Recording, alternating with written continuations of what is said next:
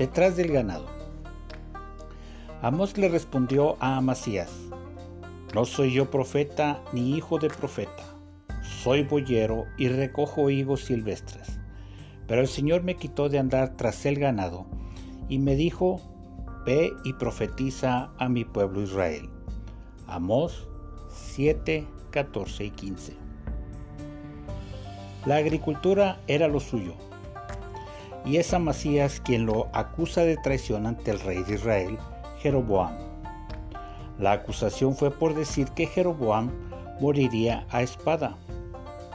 Las palabras en su defensa las encuentras en la lectura de hoy.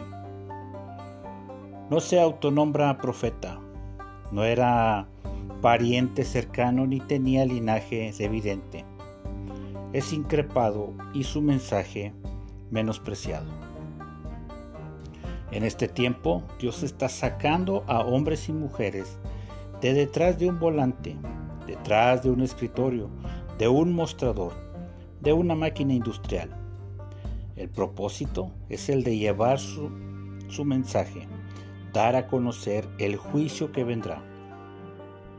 Quizá no haya linaje de predicador o pastor en ti.